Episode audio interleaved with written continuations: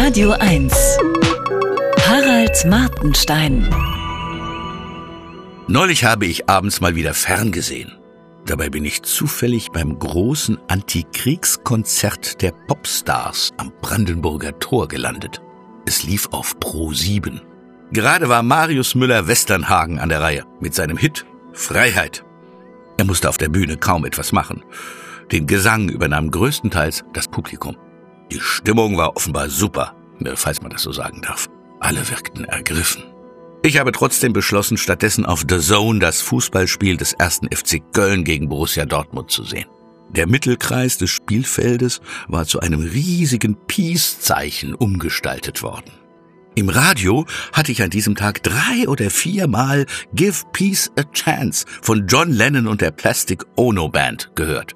Alle kämpfen gegen den Krieg, sogar die Oldie-Sender.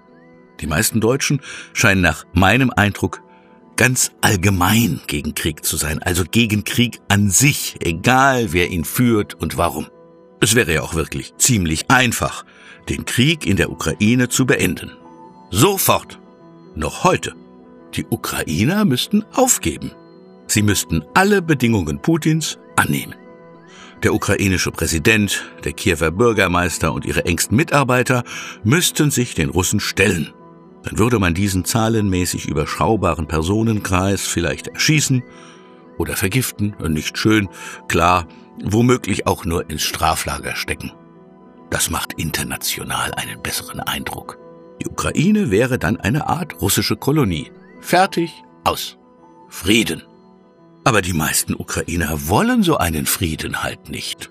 Nur deshalb gibt es den Krieg, weil die sich wehren. Man könnte also durchaus sagen, die Ukraine will Krieg. Denn wenn sich von Anfang an niemand dort gegen eine Besetzung gewehrt hätte, dann wäre das Land friedlich besetzt worden.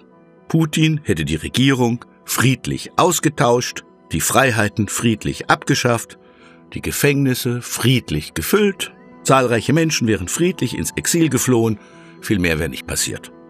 Ein paar Regimegegner hätten der russische Präsident oder sein ukrainischer Filialleiter möglicherweise von Zeit zu Zeit umbringen lassen. Gerade genug, damit der Rest Angst hat. Viele, die heute tot sind, würden jedenfalls noch leben. Und das stimmungsvolle Konzert am Brandenburger Tor hätte es womöglich auch nie gegeben. Ich finde allerdings, die Ukrainer haben das Recht, sich zu wehren. Wenn niemand sich mehr wehrt, nirgends, dann beherrschen am Ende die Skrupellosesten die ganze Welt. Auch die Herrschaft der Bösartigen führt übrigens erfahrungsgemäß auf die eine oder andere Weise zu einer erhöhten Sterberate. Passiver Widerstand aber ist nur dann eine Option, wenn die Unterdrückten deutlich in der Mehrheit sind und wenn die Unterdrücker von ihren Skrupeln daran gehindert werden, bis zum Äußersten zu gehen. So war es äh, bei den britischen Kolonialherren in Indien.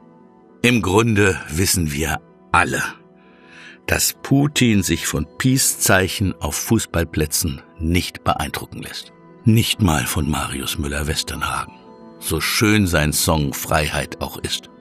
Der Krieg ist da, weil viele Ukrainer ihre Freiheit mehr lieben, als manche Deutsche es nachvollziehen können.